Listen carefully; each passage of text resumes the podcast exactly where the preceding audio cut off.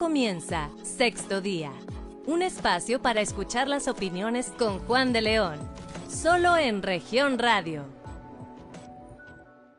Muy buenos días, esto es Sexto Día y estamos en el día previo a la llamada elección madre. Somos Jessica Rosales y Claudia Olinda Morán y le damos la bienvenida a este espacio que usted sabe es de información y análisis aquí en Grupo Región para todo el estado de Coahuila a través de sus cuatro estaciones por la 91.3 de FM en la región sureste, la 91.1 de FM en las regiones centro, carbonífera y cinco manantiales, por la 103.5 de FM para la región Laguna y en la 97.9 FM para el norte del estado. Y pues este domingo, 6 de junio, ya eh, son las elecciones más grandes en la historia de México. En Coahuila están en juego 38 alcaldías y 7 diputaciones federales. Vamos a ver cuál será la participación ciudadana. La, todas las dudas que usted tenga también se las vamos a resolver aquí. Y bueno, aparte de seguirnos por la radio, puede eh, escucharnos y vernos en la página de Facebook. Eh, Capital Coahuila. Usted si no tiene oportunidad de ver ahorita el programa, ahí lo puede encontrar en nuestras redes sociales a cualquier hora y bueno, escuchar este tema que es de gran interés, sobre todo porque están en juego el futuro del país y del Estado y claro que de cada uno de los municipios. Jesse, ¿Cómo te sientes para este tema hoy? ¿Qué tal, Claudia? Muy buenos días. Pues bueno, aquí con un tema importante para Coahuila y para el país, porque efectivamente la conformación de la Cámara Baja será muy importante luego de las polémicas de que si hay monopolio, que si es de un partido político el que decide o no los temas importantes para México. Bueno, pues usted tendrá la decisión en sus manos el día de mañana, domingo 6 de junio. Usted decidirá quién quiere que lo represente, si vota o no vota, porque si no vota, pues usted dejará que otras personas decidan qué va a pasar el día de mañana. Y precisamente Coahuila, en su experiencia en esta pandemia, en la jornada anterior, pues prácticamente dictó las reglas para esta elección que se vive en todo el país. Para ello estará con nosotros aquí en el estudio de Grupo Región Gustavo Espinosa Padrón, él es consejero del Instituto Electoral de Coahuila, y Jesús Robledo, vocal ejecutivo del Distrito 4 del INE en nuestra entidad. Además tendremos un enlace telefónico con la consejera presidenta del Instituto Electoral, Gabriela de León Farías, para hablarnos de todos los detalles, dudas, inquietudes, cómo se va a operar el día de mañana las casillas, eh, cómo puede usted acudir de manera segura. Eh, también en el tema sanitario, pues quédese con nosotros porque le estaremos platicando todos los detalles aquí en esta mesa de análisis el día de hoy en sexto día. Y bueno, pues les parece si comenzamos ya eh, platicando con nuestros invitados. ¿Cómo están? Bienvenidos. Buenos días, Jessica, Claudia. Jessica, Claudia, muy agradecido de, de la invitación y a la orden, muchas gracias por la invitación. Perfecto. Gustavo, preguntarte, el tema de Coahuila, son 38 municipios, alcaldes o alcaldesas, la integración de los cabildos con regidores y síndicos. ¿Cuáles son los detalles principales que tiene esta elección para nuestra entidad? Sí, Jessica, mira, pues efectivamente vamos a, en esta elección para el estado de Coahuila, lo que corresponde al proceso local, son, se renuevan los 38 ayuntamientos del estado y, para esta elección eh, contamos con 10 partidos políticos que están participando en este proceso electoral, nueve candidatos independientes y una coalición registrada aquí en el estado, de tal manera que da una suma de 245 candidatos o, can, o candidatas a lo largo y ancho del estado.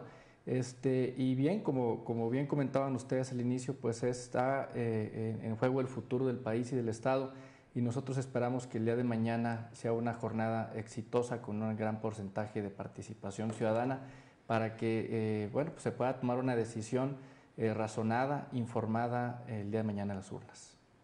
Perfecto. Jesús Robledo, en el tema federal, siete distritos electorales. Son siete distritos electorales en el estado de Coahuila, obviamente también con sus respectivas candidaturas. En el caso de la elección federal, pues también existe una coalición de tres partidos políticos, entonces no se registró en todos los distritos electorales, eh, se, se registraron solamente parcialmente en algunos. Sin embargo, pues la expectativa es la misma. Aquí es una elección concurrente y eso significa que obviamente el ciudadano o ciudadana al acudir a las urnas, pues obviamente tiene la posibilidad de ejercer su voto tanto para las elecciones municipales como para las elecciones federales, en las cuales pues concurrimos en diversas competencias dos autoridades, una de carácter nacional, que es el Instituto Nacional Electoral, con diversas actividades específicas por un lado, y por otro lado el Instituto Electoral de Coahuila, que vamos de la mano encaminados precisamente para que el día de mañana pues las cosas transcurran con normalidad democrática. Bueno, en esta eh, en estas campañas vimos desde botargas, este, gente haciendo caminatas, cubrebocas, eh, restricciones en los eventos, eh, algunas quejas que se hicieron públicas pero no se eh, llevaron a cabo o no se oficializaron. En, en materia de quejas, de inconformidades, ¿cómo andamos en ambos ámbitos? Bueno, en el ámbito federal yo te puedo comentar que las quejas relacionadas fueron más bien por actos eh, de los propios candidatos que no implicaron eh, lo relativo al tema sanitario por las restricciones. Aquí, en el caso de Coahuila, eh, es muy especial porque nosotros fuimos muestra a nivel nacional en el proceso electoral anterior de cómo se organiza una elección en tiempos de pandemia. Afortunadamente los datos que arrojaron las elecciones locales pasadas nos dieron el indicativo de que las autoridades electorales actuamos con suficiente cautela para garantizar el ejercicio del voto de los ciudadanos y también para garantizar el, derecho a la salud de las personas. Y en este caso no es la excepción. Además se suma también otra autoridad que no estaba acostumbrada a colaborar en los procesos electorales, que son las autoridades sanitarias. Ellas son las que realmente dictan los parámetros bajo los cuales se deben de regir las campañas electorales. En el ámbito federal yo te puedo mencionar que las quejas relacionadas eh, con las campañas electorales no implican directamente a la violación de disposiciones sanitarias que fueron marcadas por la propia Secretaría de Salud. Bien, y, y tienes razón, eh, este proceso electoral me parece que ha sido uno de los que eh, pues ha habido más quejas o más litigios en tribunales, en las autoridades este, jurisdiccionales lo vimos en la etapa de, de precampañas, en la etapa de registros, este, pero bueno, como comenta mi compañero Jesús, este, pues sí, eh, las autoridades administrativas, tanto en el ámbito federal como en el ámbito estatal, en el caso de nosotros en el IAC, sí se han recibido eh, quejas que tienen que ver en muchos de los casos con, aspectos de fiscalización. Esas están en curso, eh, tendrán que resolverse una vez que se agoten todas las diligencias para investigar los hechos denunciados y en su momento se resolverán. Algunas de ellas también están en, el Tribunal Electoral Local. Y esto cobra relevancia eh, porque, como hemos visto, el tema de fiscalización ha ido teniendo mayor importancia a lo largo o, con el paso del tiempo y de las reformas que ha habido en materia eh, electoral o de fiscalización, de tal forma que el tema de fiscalización y de transparencia del ejercicio de los recursos por parte de los partidos y de los candidatos y candidatas es fundamental y recordemos que esto eh, pues no concluye con la jornada electoral, sino que eh, las quejas eh, o el tema de fiscalización pues viene después. Entonces seguramente estaremos viendo un proceso electoral que en muchos de los casos, en muchos de los municipios o de los distritos, en el caso de lo federal, terminará por ahí de, la última, el último trimestre del año, cuando se resuelvan los últimos casos en los tribunales, ya sea en el local o en, el, o en la sala regional o superior del tribunal. Perfecto. ¿Cuántas casillas se instalan para este efecto? Eh, ¿Cuántas son las electrónicas? Y, cómo ubicar cada ciudadano dónde va a votar? Claro, qué buena, buena pregunta. A lo largo y ancho del territorio de Coahuila tenemos 3.903 casillas que vamos a, a instalar. En este caso, con más de 35 mil funcionarias y funcionarios de, mesa directiva de casilla. El presidente, los secretarios, los escrutadores van a estar ahí presentes el día de mañana en la jornada electoral. Entonces, pues nosotros esperamos precisamente el compromiso de estos ciudadanos que fuimos a visitar, fuimos a capacidad a capacitar, perdón, por, por conducto de nuestros capacitadores electorales para la integración de estas tres, más de 3.900 casillas en el territorio de Coahuila. ¿Dónde ubicar la? Ah, perdón. Sí, es un, yo creo que aquí se ha facilitado mucho este tema. Nosotros tenemos en nuestro portal www.ine.mx un apartado que se llama Ubica tu casilla y también tenemos una aplicación que así se llama Ubica tu casilla. Tú la puedes descargar en cualquier dispositivo electrónico y ahí tú pones nada más el dato de tu municipio, de tu estado, tu municipio y tu sección e inmediatamente te va a arrojar la información de dónde va a estar ubicada tu casilla. Es como puedes acceder más fácil a la ubicación de tu casilla. Nosotros previamente, ya durante el mes de mayo, hicimos publicaciones de lo que nosotros llamamos encartes, que son los listados de ubicación de casillas, los localizamos en diversos sitios más concurridos en todo el estado. Sin embargo, y ante el uso de las nuevas tecnologías, pues obviamente esta herramienta de la aplicación Ubica tu casilla es la más sencilla para poder consultar esos datos. Perfecto. Urnas electrónicas, Gustavo. Sí, Jessica. Mira, bueno, primero comentarte que es un esfuerzo muy importante que,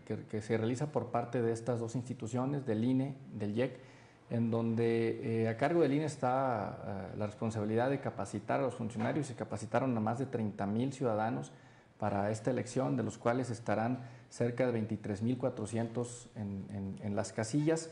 Eh, CAIS y supervisores, entre el INE y el IEC, hay más de 990 ciudadanos que estarán apoyando en las actividades de la jornada electoral. Y, bueno, eh, hablando de urnas electrónicas, efectivamente, al igual que el proceso pasado en donde se implementaron estas urnas electrónicas en el estado de Hidalgo y de Coahuila como una prueba piloto, seguimos con este, con este modelo, se van a utilizar 50 urnas electrónicas en el estado, están ubicadas en los municipios de Torreón, Saltillo, Frontera y Piedras Negras en distintas secciones. Entonces los ciudadanos podrán hacer uso de esta urna electrónica y podrán corroborar todas las ventajas que tiene la urna electrónica, porque eh, existe un gran debate sobre la manera o sobre el uso de los medios electrónicos para emitir el voto. En algunos otros países va muy avanzado el tema. Aquí, por la configuración de nuestro sistema electoral, pues, existe un debate sobre eh, si es viable o no la utilización de, estos dispositivos. Sin embargo, me parece que la, la, muestra que ha dado Coahuila en este sentido pues es positiva, es favorable para que en el futuro puedan implementarse. Rapidez en los resultados, eh, la disminución de costos de una forma de verdad impresionante si se utilizan las urnas electrónicas. Por supuesto que habrá que hacer la inversión para implementarlas en todas las casillas, pero es solamente la inversión inicial. Después de eso, pues disminuyen mucho los costos, la rapidez y sobre todo la seguridad y confiabilidad que podemos tener con el uso de una electrónica. Entonces, 50 urnas electrónicas en el estado, Torreón, Saltillo, Frontera y Piedras Negras. ¿Y cuántos votos representan estas urnas electrónicas? Bueno, eh, recordemos que en cada casilla podrán eh, emitir, para el caso del, de lo local, hay 750 boletas en cada una de estas casillas. Este, entonces son 50, 50 las que están utilizando y donde podrán emitir el voto 750 personas. Perfecto. Consejero, pero tienen como 20 años con las urnas electrónicas, ¿no? Ya tienen suficiente prueba de que funcionan. Yo no he sabido de ninguna casilla donde se hayan utilizado que se impugnen porque no corresponden. E, ¿Por qué no el boom ya de...?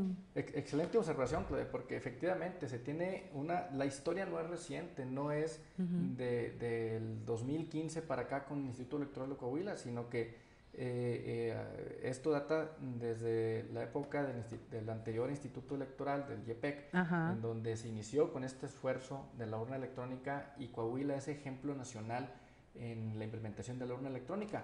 ¿Qué ha sucedido? Me parece que en el caso de Coahuila los actores políticos están conscientes, saben de, de lo positivo que es la utilización de estas de estas urnas, sin embargo, no es el mismo caso a nivel nacional. A nivel nacional, no en todos los estados existen urnas electrónicas y poco a poco se ha introduciendo. Tan es así que en el caso de Coahuila eh, hay otros estados, incluso partidos políticos que nos piden apoyo a nosotros para poder organizar sus elecciones o sus procedimientos internos de elección en cada uno de los partidos con las urnas electrónicas de Coahuila. Tal es el caso de Durango, San Luis, Yucatán, Nuevo León, hay muchos estados que nos piden ayuda para eso. Entonces, de lo que se trata y el esfuerzo que estamos haciendo es fungir como embajadores de este sistema y poder llevarlos a otro estado para que lo conozcan y poco a poco vayan eh, eh, pues siendo testigos de lo fiable que es utilizar las urnas electrónicas. A mí me gustaría decirte, Claudia, que eh, pues sí, que en el futuro inmediato se puedan utilizar estas urnas. El modelo de Coahuila o el modelo de Jalisco, que es también uno de los más avanzados. Este, el de nosotros me parece todavía más seguro porque no tiene acceso a, Internet y no puede tampoco eh, introducirse ningún dispositivo en la urna. Entonces me parece que es muy seguro y hablar, pero para esto habrá que pues hablar de todas las bondades que representa en, en el resto del país y poco a poco ir avanzando en ese tema. Muy bien. A la hora de ir a la casilla, emitir el voto, ¿qué es lo que se puede y no se puede hacer? Hablaban de que por la pandemia podemos llevar nuestra pluma, nuestro plumón, y la duda de si vamos a entregar o no la credencial. ¿Se le entrega al funcionario de casilla? ¿Solamente se le muestra? ¿Cuál es la dinámica que tendrá que suceder? Gracias, Jessica. Eh, para la implementación de las medidas, sobre todo con la pandemia, de las medidas sanitarias, cuando un ciudadano va a ir a la casilla el día de mañana, es importante que tenga en cuenta lo siguiente. La credencial la tiene que votar porque es precisamente el medio de acceso, es la llave de acceso al voto. La credencial la tiene que mostrar el ciudadano, tiene que ser una credencial vigente, obviamente, y el requisito indispensable es que el ciudadano se encuentre en el listado nominal de electores, porque puede traer una credencial, pero puede no estar inscrito en la lista nominal de electores. El ciudadano llega y muestra la credencial y la va a colocar en la mesa de los funcionarios de casilla, sin que ningún funcionario de casilla pueda tocar esa credencial la va a dejar sobre, una, sobre la superficie de la mesa. Enseguida el presidente de la casilla va a nombrar al ciudadano o la ciudadana que llega a votar y van a empezarlo a buscar en el listado nominal de electores. Una vez que eso suceda, se le entregan sus boletas. Efectivamente, como bien lo mencionas, nosotros estamos preparados, tenemos los, los marcadores que utilizamos de manera tradicional para el marcaje de las boletas. Sin embargo, si la gente se siente más segura llevando su propio bolígrafo, lo podrá realizar. Entonces no hay ningún impedimento para que ningún ciudadano lleve su propio bolígrafo si así se siente más seguro. De cualquier manera, a lo largo de la jornada electoral eh, eh, tenemos nosotros previstos diversos protocolos. Uno es que durante el tiempo que, permanezcan ahí los funcionarios de casilla y los electores se van a estar sanitizando de manera constante los espacios que estén siendo utilizados por los eh, ciudadanos que acuden a votar y también por los funcionarios de mesa directiva de casilla. Un acuerdo muy importante que se tomó en el seno, en el seno del Consejo General del, del INE es que se vuelve obligatorio el uso del cubrebocas en la jornada electoral. Ningún ciudadano que no, que no porte cubrebocas no podrá acceder a la casilla. Y para estos efectos, también en las casillas va a haber algunos cubrebocas disponibles para que aquellos ciudadanos que no cuenten con uno se le pueda dotar de un cubrebocas el día eh, de mañana en la jornada electoral. Eh, se controlarán las filas con sana distancia para que exista también eh, una cierta seguridad en la distancia que deben de guardar los electores. Esas, entre otras medidas sanitarias, son las más importantes que se van a aplicar el día de mañana. El apoyo, Gustavo, de personas con discapacidad, entiendo que ahí se permite que lo acompañe alguna otra persona y cuántas, por, cuántas puedan estar adentro por casilla. Bueno, las, las personas este, dentro de la casilla, eh, para, esto, eh, el procedimiento, como se comentaba ahorita, llega el ciudadano a la casilla, tiene que hacer fila y entra una persona que podrá estar emitiendo el voto inmediatamente entre la otra persona. La verdad es que el flujo es muy rápido, de lo que se trata es que no estén todos este, eh, pues aglomerados ahí dentro de la casilla. Sin embargo, hay que recordar que dentro de la casilla están los funcionarios de casilla, los ciudadanos que nos apoyan en, la organización de este proceso y están los representantes también de los partidos y de los candidatos en el caso de los independientes. Entonces, pues sí va a haber una gran cantidad importante de personas en casilla. Sin embargo, es eh, necesario recalcar que se han eh, fortalecido y que se tienen las medidas necesarias para evitar eh, pues los riesgos de contagio, como es el uso de cubrebocas, la sana distancia dentro de la misma casilla. Hay que recordar también que en muchos de los casos se hacen en escuelas, entonces se permite realmente la posibilidad de, implementarlo de la sana distancia, de, tal manera que es muy cómodo ir a votar y muy seguro ir a votar. Y me parece también que es eh, pertinente, eh, tocando este tema, hablar y decirle al ciudadano que puede ir a votar de forma segura, no solamente en cuanto a su salud, sino con la seguridad de que la, el voto que va a emitir eh, va a ser respetado. Y, mira, es normal, Jessica, Claudia, que en, estos, en esta etapa del proceso electoral eh, surjan notas o surjan comentarios en las redes sociales de lo que conocemos como las fake news, las noticias falsas, y no es la excepción este proceso electoral. En los últimos días hemos visto cómo proliferan videos en donde eh, se argumenta que la tinta eh, se borra con la tinta con la que eh, se va a marcar o la que se le entrega al ciudadano para que pueda emitir su voto, se borra con un encendedor o con un borrador o, bien este, que han sido alterados paquetes electorales, decirle a la ciudadanía, todo esto es falso, la verdad es de que, vamos, eh, los, los, plumones o las, las, plumas con las que se pueda emitir el voto eh, son totalmente seguras, no es cierto que se borran, pero si aún así tienen la desconfianza, pues invitarlos a que lleven su pluma, su marcador para que puedan emitir eh, su voto. Perfecto. Seguimos platicando aquí en sexto día con nuestros invitados el día de hoy del Instituto Electoral eh, Electoral de Coahuila y también del INE, así que no le cambie para que usted despeje más dudas del proceso electoral que vive nuestra entidad el día mañana 6 de junio. En un momento regresamos con más información, solo en región radio Estás escuchando Sexto Día, solo en región radio. Muy buenos días, regresamos a Sexto Día. En este programa estamos hablando de las elecciones que serán el día de mañana y ya tenemos con nosotras en, esta, en nuestra línea a la presidenta del Instituto Estatal Electoral, Electoral de Coahuila, a Gabriela de León Farías. ¿Cómo está? Buenos días, presidenta. ¿Qué tal? Buenos días. Hola, ¿qué tal? ¿Cómo están? Buenas tardes. Buenos días, perdón. Este, me da muchísimo gusto saludarles.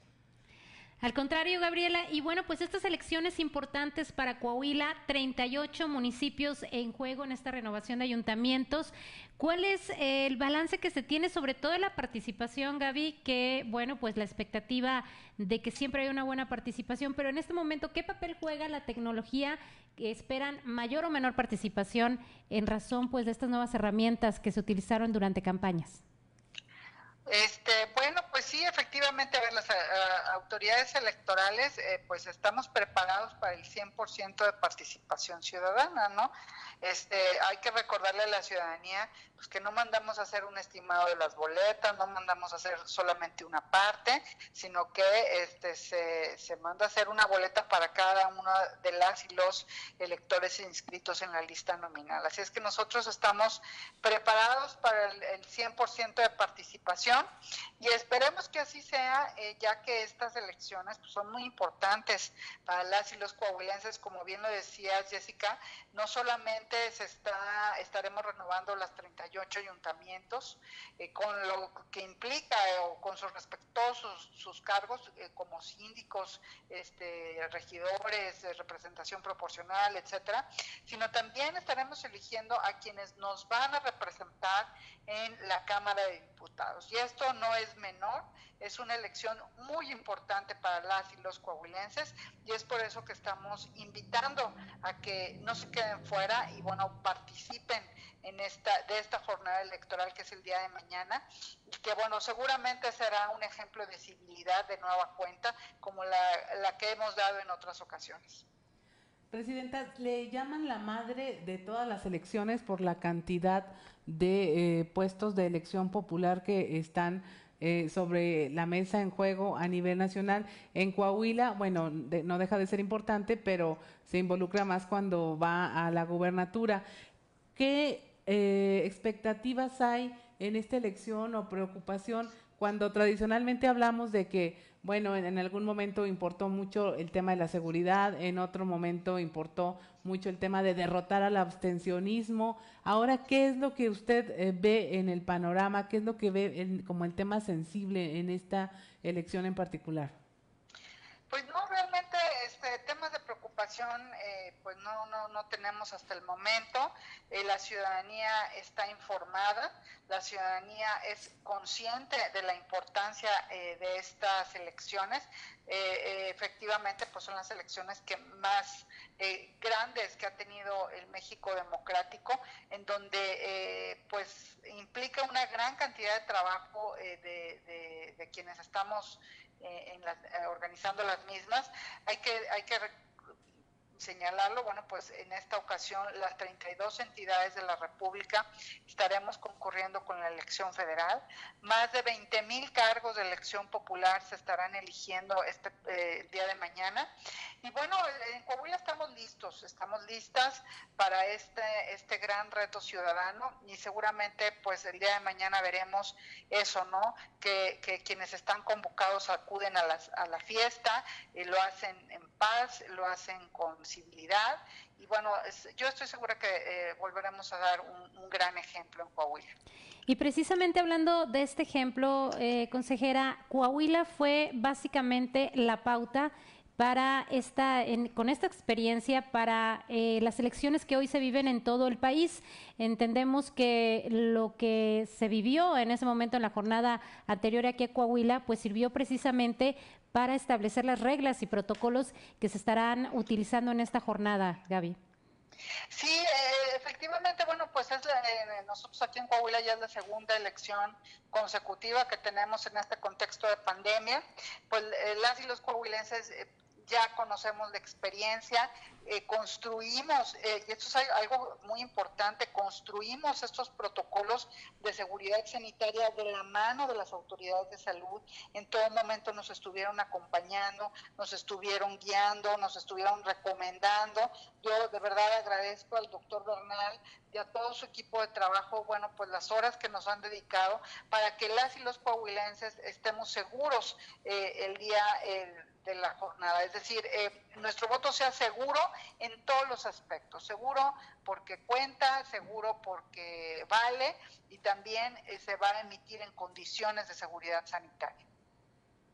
Presidenta, la recomendación el día de mañana, que es la elección, bueno, no más bien recomendación, la, la parte esta de que están los funcionarios de casilla listos, hay representación de todos los partidos. Antes era una preocupación también que no todos los partidos tenían a un representante y luego había problemas. Eh, la elección pasada fue de que se tenían que tomar de las listas, de las, perdón, de las filas a las personas para que eh, pudieran ejercer funciones de, de, funcionarios de casillas porque faltaban las personas, no sé si debido a la pandemia, creo que hubo un trabajo muy intenso ahora para asegurar que hubiera todo, todas las personas que necesitan para que funcione una casilla. ¿Qué eh, impresión tiene al respecto? ¿Qué le puede decir a la ciudadanía? Estén tranquilos, están todos, van a estar todos en los puestos que se necesitan. Sí, bueno, este, el INE seguramente ahorita nos, nos dará un reporte más puntual pero bueno, comentarles que eh, pues hasta este momento ya han, ya han sido repartidos todos los paquetes electorales a, las y los eh, presidentes de las mesas directivas de casilla. Y bueno, eh, ha sido de verdad una una jornada ejemplar porque pues los han recibido, no el número de rechazos que pues a veces es normal, pues ha sido menor. Y este y bueno, eso es un indicador que nos da a nosotros las autoridades de que la gente va a participar. A ver, hemos participado las y los coahuilenses en condiciones adversas. Por ejemplo, el año pasado, eh, pues se tenía precisamente ese temor de que no fueran los funcionarios de casilla y habrá que decirlo, en Coahuila se instaló el 100%, se instalaron el 100% de las casillas electorales y eso fue gracias a que las y los coahuilenses se levantaron temprano, se decidieron a participar, este, eh, se capacitaron y, bueno, pues eh, de esa manera pudimos eh, eh, materializar la, elección. Entonces, este año pues seguramente será igual. Quienes han sido eh, seleccionados como funcionarios de casilla ya están capacitados, el INE ya los capacitó. pues sí ha habido algunos rechazos, pero pues son normales y son menores las, las incidencias y bueno, pero eh, hasta este momento pues todo está eh, dispuesto para que el día de mañana eh, tengamos una verdadera fiesta cívica aquí en la entidad. Perfecto, Gaby. Pues con esto te agradecemos mucho, nos quedamos con esta información y sobre todo, pues reconocerle el trabajo que han realizado al frente del Instituto Electoral de Coahuila en coordinación con el INE también en esta entidad. Muchísimas gracias, Gaby. Muy buenos días. Muchísimas gracias y bueno, por recordarle a la ciudadanía que el día de mañana a partir de las 8 de la mañana, a partir de las 8 de la mañana, ya estarán instaladas las más de 3.900, para ser exactos, 3.903 casillas en todo el estado que estarán recibiendo el voto de las y los coahuilenses. Así es que sin pretextos hay que ir a votar mañana. Eh, no se queden fuera de esta fiesta cívica que tenemos las y los coahuilenses. Así es. Muchísimas gracias, Gaby. No, al contrario, muchísimas gracias a ustedes y les mando un abrazo. Igualmente. Pues bien, ahí tenemos la entrevista con Gabriela de León Farías, consejera presidenta del Instituto Electoral de Coahuila. bueno, pues seguimos aquí en la mesa platicando con nuestros invitados. Bueno, y una de las dudas que, bueno, a lo mejor puede ser que me muy boba la duda, pero es, eh, bueno, se tiene que quitar la gente el cubrebocas para ser identificado con su credencial al llegar a votar. Mm, qué bueno que lo comentas, Claudia, y, la respuesta en principio sería no. El ciudadano llega con su cubrebocas, entrega su credencial y hace el procedimiento normal. Le entregan sus boletas, va a votar y deposita las, las boletas. Pero hay un caso excepcional y esto queda eh, como una de las facultades del presidente de la casilla. Si el presidente de la casilla no está seguro o le causa duda la identidad de la persona, puede solicitar el retiro momentáneo del cubrebocas de la persona que esté eh, votando en ese momento.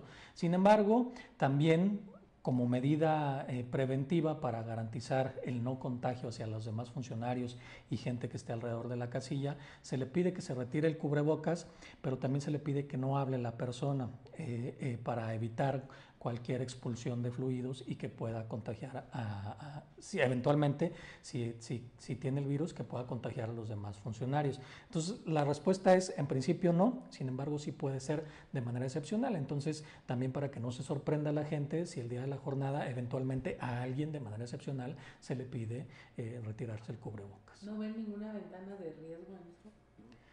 No, porque además este, eh, son los lugares en donde se instalan las casillas son lugares extremadamente ventilados, van a estar ventilados e insisto, esto no va a ser un procedimiento ordinario, sino más bien la excepción y cuando eso suceda, pues tendrán que tomarse todas las medidas de, de garantía para evitar cualquier riesgo de contagio. Pero el riesgo de que una persona se haga pasar por otra para votar.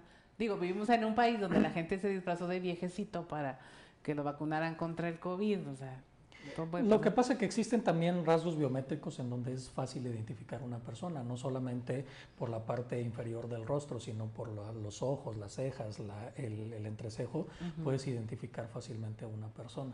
Entonces, salvo esas excepciones, solamente se pedirá. Y en este caso no podemos hacerlo como una regla generalizada, porque si no se rompe precisamente la naturaleza del uso del cubrebocas. Mejor les pedimos que vayan este, pues descubiertos. ¿no? En este caso, la regla general es cubrebocas obligatorio y nada más como una excepción ante duda y solamente como una atribución del presidente de casilla puede determinar que alguien se retire la máscara. Pero además, Claudia, Jessica, eh, ya tenemos experiencia en esto. El proceso pasado, donde se renovó el Congreso del Estado, eh, se llevó a cabo bajo también un ambiente de, pandemia y, y, recordemos que fuimos junto con Hidalgo, pues los primeros estados en donde hubo elecciones este, bajo estas medidas y los, el protocolo que se implementó y que se desarrolló aquí en Coahuila entre las autoridades electorales, INE, IEC y la Secretaría de Salud, las autoridades sanitarias, eh, pues es el que se está tomando como modelo para implementar en el resto del país.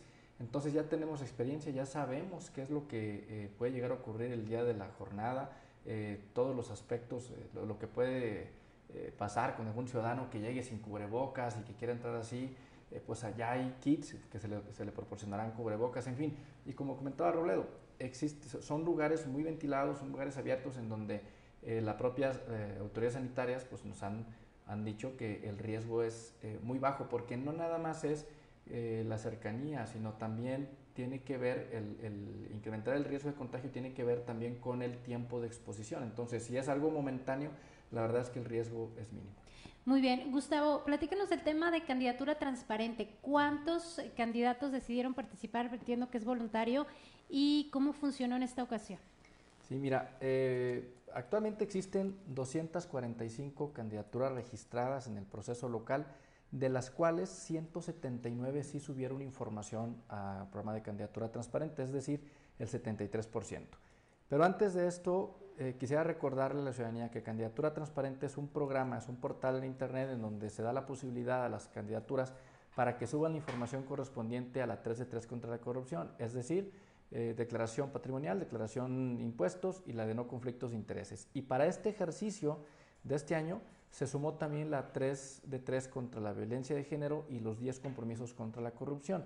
Entonces lo que hemos venido explicando y, diciendo a la ciudadanía, que aquí pueden ver cuál es la vocación eh, que tienen cada una de las candidaturas sobre la rendición de cuentas. Actualmente tenemos un 73%, es un 10 puntos porcentuales menos que el año pasado de diputados. Este, a mí me hubiera gustado comentar que a estas alturas a, un día de la jornada electoral hubiéramos tenido el 100% de las, de las eh, declaraciones en el portal. Sin embargo, no es así. Existieron partidos que no alcanzaron un porcentaje, que no, que no subieron su información.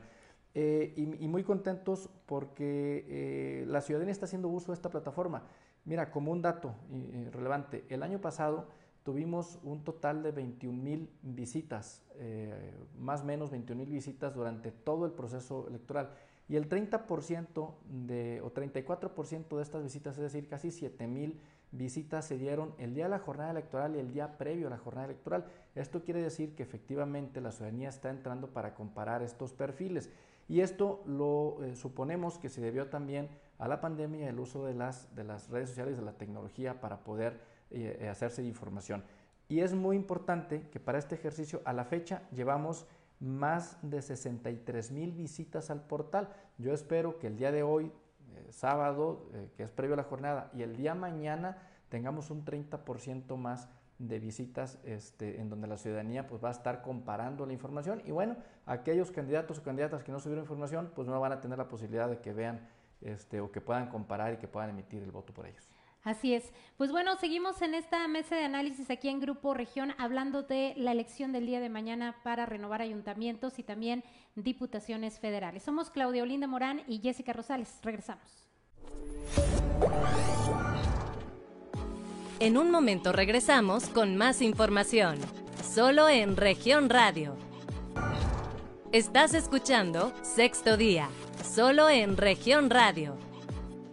Muchas gracias por continuar con nosotros y bueno, seguimos en este tema tan importante, cómo puede usted acudir a su casilla para emitir su voto. Y bueno, antes de pasar al tema de las coaliciones que ahorita vamos a hablar a detalle, yo te quiero preguntar eh, la cuestión de qué va a pasar con aquel ciudadano que llegue a la casilla y no esté dentro del padrón electoral, no pueda votar por alguna circunstancia, ¿dónde puede ir para rectificar que hubiera tal vez o no algún error eh, en, en su casilla?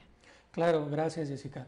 Aquí en, la página del Instituto Nacional Electoral www.ine.mx existe un apartado precisamente para verificar los datos de una credencial, si está incorporada o no está incorporada al listado nominal de electores. El mismo día de la jornada va a estar habilitado, la persona puede ingresar a este apartado de la página del INE y checar los datos de su credencial. Ahí le van a arrojar las razones por las cuales eventualmente no aparece en el listado nominal de electores. Pero además tenemos el, 8, el 804-33-2000, que es el INETEL. A través de este número telefónico también podrán, con los datos de su credencial, informarse sobre el estatus de su credencial las medidas sanitarias que pudiéramos repetir para acudir a votar. Claro, es muy importante que la gente conozca que eh, en esta época de pandemia las autoridades electorales hemos cumplido con la responsabilidad de garantizar no solamente los derechos electorales de los ciudadanos, sino además también de garantizar el derecho a la salud. Y se han implementado protocolos para sanitizar los lugares de las casillas antes del día de mañana de la jornada electoral, pero además ya lo indicamos en los bloques anteriores, Va a ser uso obligatorio de cubrebocas el día de mañana en la jornada electoral. La sana distancia también tendrá que respetarse. Y adicionalmente, los funcionarios de mesa directiva de casilla no solamente portarán cubrebocas, sino además careta para proteger su salud. Y eh, eventualmente estarán desinfectando el mobiliario y todos los implementos que se utilizan durante todo el lapso de la jornada electoral. Perfecto. En el caso de las boletas, eh, Gustavo, sabemos que por el tema de los tribunales y todas estas cuestiones, eh, hubo candidatos que ya no aparecen en la boleta y otros que se mantuvieron. Entiendo que en el distrito 4 para Alfredo Martínez Guajardo del PRD, él entró a sustituir al candidato original, no aparece su, nombre, sin embargo, bueno, pues es el distrito. En el caso de Emilio Doyos de Acuña, sí permaneció él en la boleta y bueno, pues estará participando. Platícanos cómo se tiene que votar para que y cómo les va a contar a los diferentes partidos y candidatos estos votos. Sí, es que mira, muy importante la, pregunta porque hay que recordar que en el caso eh, de la elección local eh, contamos con una coalición integrada por dos partidos políticos. En días pasados estuvo circulando una información, video, unos eh, panfletos en donde uno de los partidos políticos hacía mención o decía cómo se iban a contar estos partidos. Esto fue circulado y fue muy escuchado en redes sociales, medios de comunicación, en donde eh, pues explicaba cuál era la realidad de cómo debería de contarse estos votos. Hay que recordar que si uno vota eh, por los... Vamos, que, hay diferentes posibilidades en el caso de las coaliciones. Puede uno votar por uno de los partidos que integra la coalición o por ambos partidos que integra la coalición. La diferencia es en cómo se cuentan esos votos. Eh, y es importante decirle a la ciudadanía, si usted decide votar por uno de los partidos que integran la coalición, es un voto para el candidato y es un voto para el partido.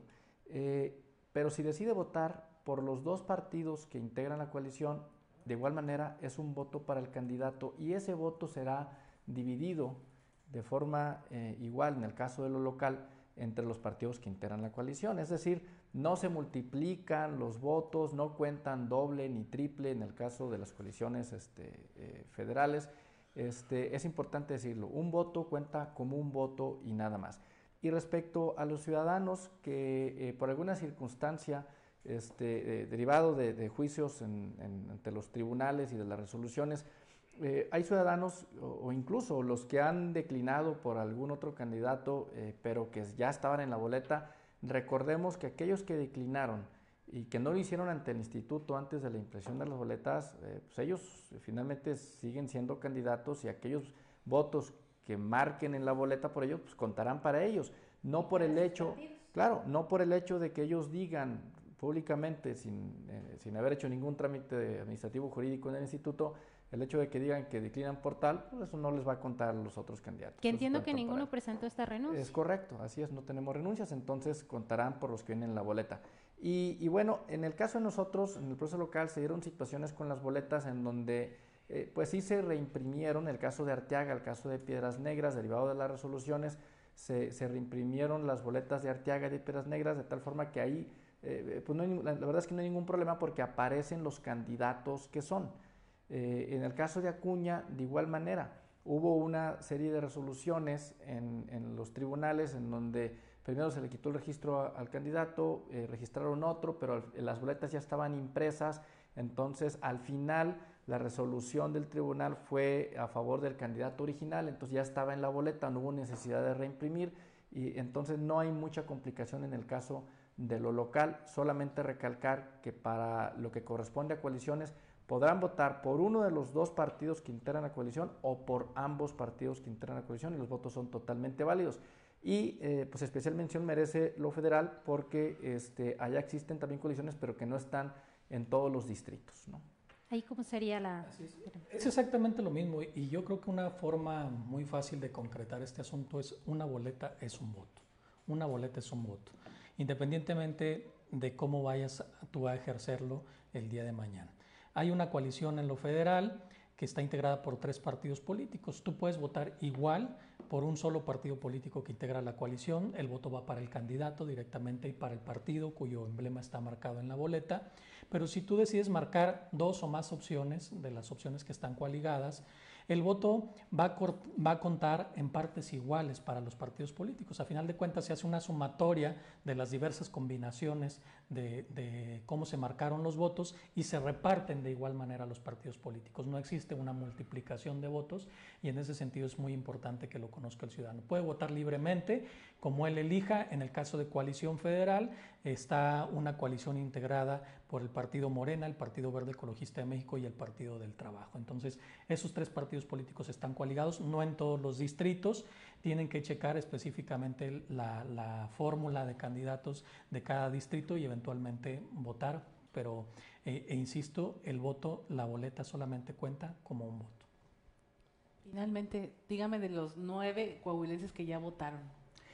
Qué bueno que lo comentas, eh, Claudia. Fíjate que esto es muy interesante. Eh, en esta elección, precisamente acatando una resolución del Tribunal Electoral del Poder Judicial de la Federación, se determinó una prueba piloto para permitir el ejercicio del sufragio a personas en prisión preventiva. ¿sí? Estas personas que por alguna situación se vieron envueltas en algún conflicto de naturaleza penal y que están actualmente recluidas en un centro de reinserción social. En ese sentido, el tribunal dice que hay que maximizar y garantizar el derecho de esas personas a votar y en efecto, en esta ocasión se realiza una prueba piloto y para el caso de Coahuila se hizo un ejercicio largo. En primera instancia se, escogieron cinco entidades federativas que, que tienen centros de reinserción social. dentro de esas cinco entidades federativas no está Coahuila. Pero ustedes me podrán preguntar, bueno, ¿y por qué hay votos de Coahuila? Lo que sucede es que en esos centros de reinserción social, pues hay población que pertenece a Coahuila, que pertenece a Hidalgo, que pertenece a Morelos, a cualquier parte de la República Mexicana. Entonces se hizo un censo ¿sí? de los ciudadanos que estaban internos en prisión preventiva y que, que tenían una credencial para votar vigente. Después de eso se les consultó a los ciudadanos si ellos deseaban ejercer su derecho al voto. En el caso de Coahuila fueron nueve personas las que están en esa condición y las que dijeron sí voy a votar. En ese caso específico, estas ciudadanas y ciudadanos votaron de manera anticipada mediante voto postal. Esos votos ya los tenemos y están debidamente resguardados por el Instituto Nacional Electoral de tal manera que el día de la jornada electoral también se van a computar esos votos de personas en prisión preventiva. Y esta es una prueba piloto para el 24, porque seguramente ya cuando lleguemos al 24 ya estaremos en condiciones de implementarlo a nivel nacional. Muy bien, ya nos tenemos que ir, pero rápidamente nada más, ¿quién va a resguardar, quién va a trasladar las, las boletas en cuanto a autoridades y teléfonos para denunciar algún posible delito electoral? Bueno, en la casilla, este, una vez que se realiza el cómputo de escrutinio en las casillas, es trasladado los paquetes a los centros de acopio y son en los comités distritales del Instituto Electoral de, perdón, eh, comités municipales de nosotros del Instituto Electoral de Coahuila, en donde se resguardan para que eh, el día eh, miércoles, posterior a la jornada electoral, se puedan realizar los cómputos. Entonces somos nosotros los que resguardamos estos. Pero ¿quién acompaña? ¿Sedena? Pues si es policía estatal, ¿quién? Aquí depende, si me permites, Jessica, depende y depende también del tramo de control de la elección. Hablamos desde el principio que estamos en elección federal y elección local concurrente. En el caso de elecciones locales, efectivamente los paquetes de la elección local serán entregados a los comités municipales del Instituto Electoral de Coahuila, en el caso del federal, a las juntas distritales del Instituto Nacional Electoral. Pero hay determinados eh, eh, mecanismos de custodia en donde fuerzas del orden federal o del orden estatal acompañan el recorrido de estos paquetes, pero no es en todos, es solamente en algunos de ellos. Entonces, aquí la seguridad es que el paquete va a estar recolectado por un capacitador asistente electoral este capacitador asistente electoral tiene todas las medidas de seguridad necesarias para hacer llegar ese paquete al destino correspondiente. Perfecto, pues ya nos tenemos que ir. Como quiera, estamos muy atentos de la información. Mañana recuerde que tendremos transmisiones especiales aquí en Grupo Región en todas nuestras estaciones de radio, así que siga pendiente de la sintonía. Muchas gracias, Gustavo. Muchas gracias, Jesús. Gracias, Jessica, Claudio. Al contrario, muchas gracias y pues, bótile. Así es. Vote, vaya a emitir su voto. Somos Claudia Olinda Morán y Jessica Rosales. Mañana lo esperamos desde muy temprano con estas transmisiones, solo aquí por Grupo Región. Te esperamos el próximo sábado a las 10 de la mañana. Hasta el próximo sexto día, solo en Región Radio